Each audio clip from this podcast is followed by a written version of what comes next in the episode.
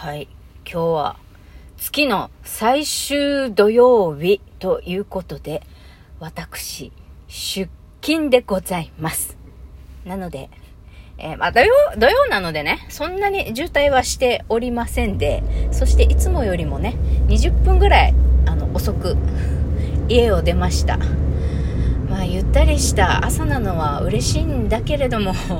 やっぱ昨日のセミナーの疲労が残るよね、おばさんって。エロ玉ラジオ。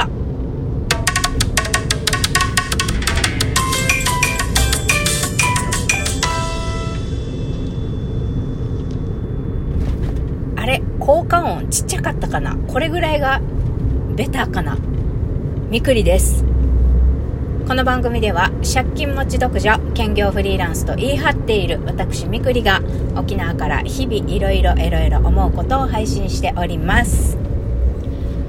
どうでしょう？走行中のガーっていう音結構入っちゃってますかね？ちょっと気になりますがこのまま収録したいと思います。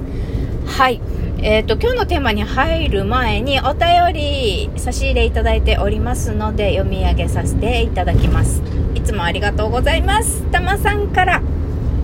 みくりさんお疲れ様です。水曜日の午前中は WBC の影響でしょうね。今時飛び込み営業なんて本当ありえないと思いますけどネットを使った営業は時間がかかるので既存の企業では難しいんでしょうね。ということでなるほどそうですね。WBC ありましたね。おめでたい話題でございました。はい。ということで応援してますと美味しい焼き鳥の差し入れいただきました。ありがとうございます。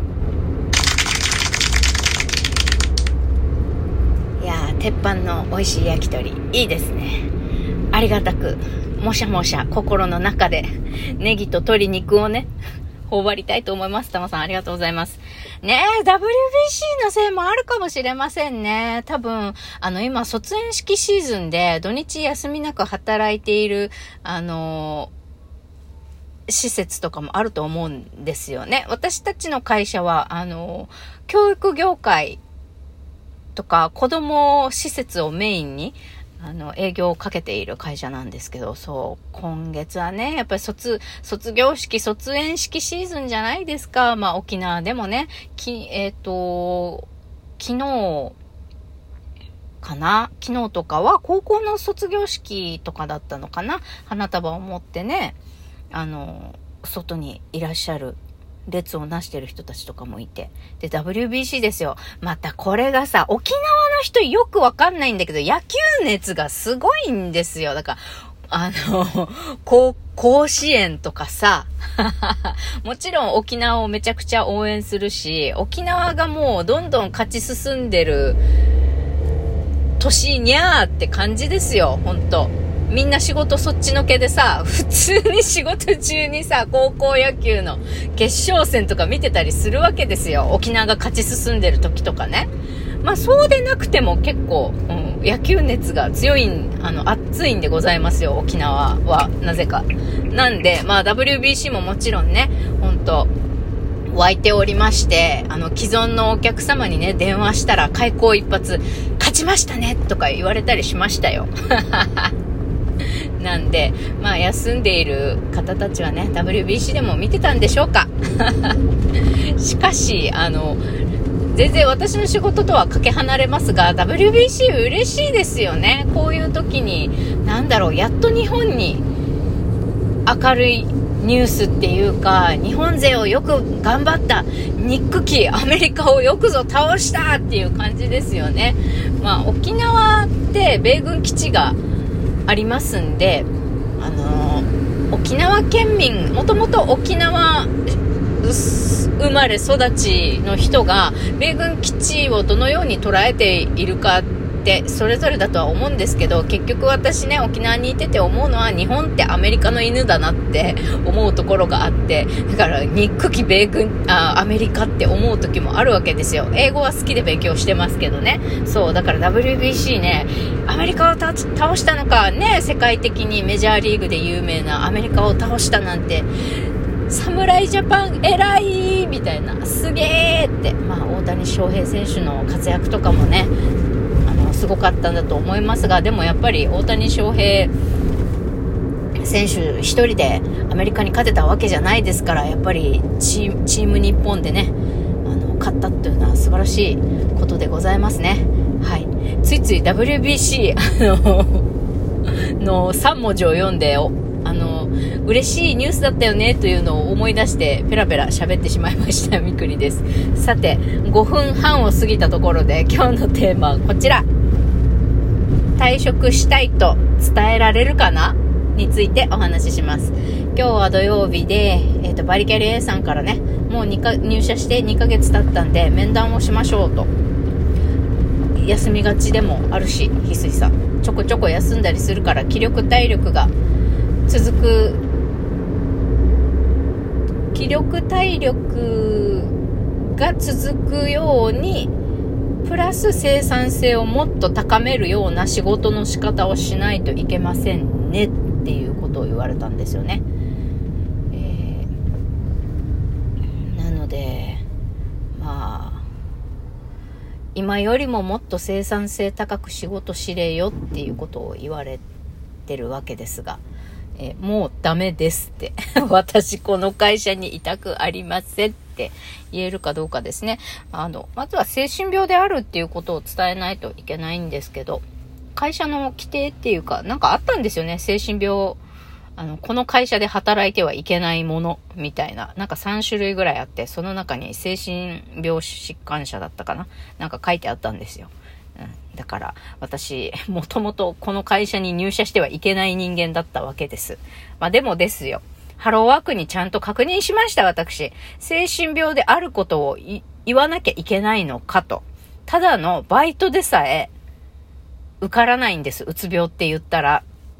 っていう。まあ、一般のバイトですよ。普通に元気な人が応募するような一般企業のアルバイトに応募した時に、短時間のアルバイトですら、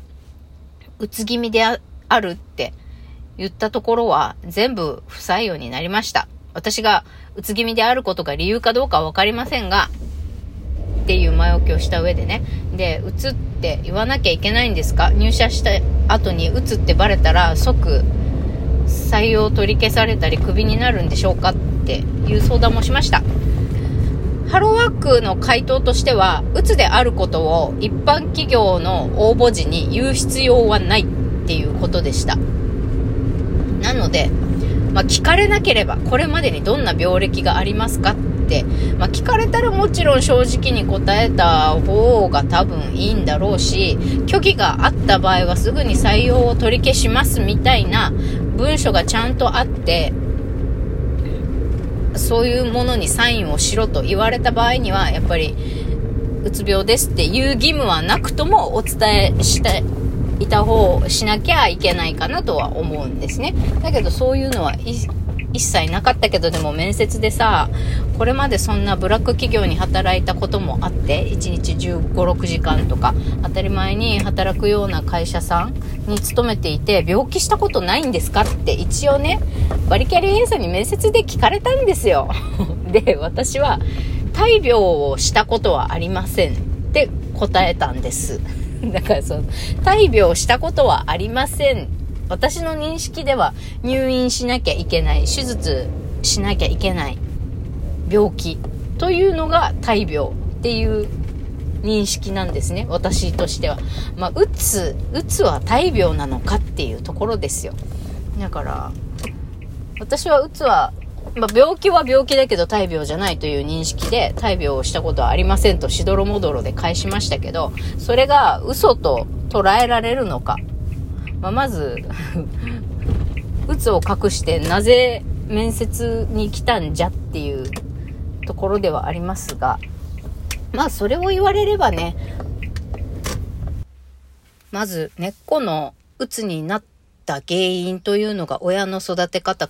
家庭環境にあるわけで、医者にも親元には戻るなって言われているし、兄弟もいるけれども、あのー、お金の面倒は見れないって言って、お金の貸し借りもね、あの、何度か、お金借りるのも断れた、断られたし、で、行政にも相談したけど、まあ、いろんな諸事情、諸事情っていうか、いろんな、まあ、生活保護を受けたいにしても、車のローンが残ってるからダメですとかね。まあ、いろんな理由とか事情があって、行政サービスも受けられない、家族を頼ることもできなくって、本当は働きたくないし、働けない状態なんだけれども、自分の家賃、普通にね、アパートの家賃を払いながら自分一人を食わしていくために、嫌でもそれなりの月給をもらえる一般企業に勤めるしか方法がないから、どうにか無理くり入社して、ここについていけるようになれればっていう気持ちで、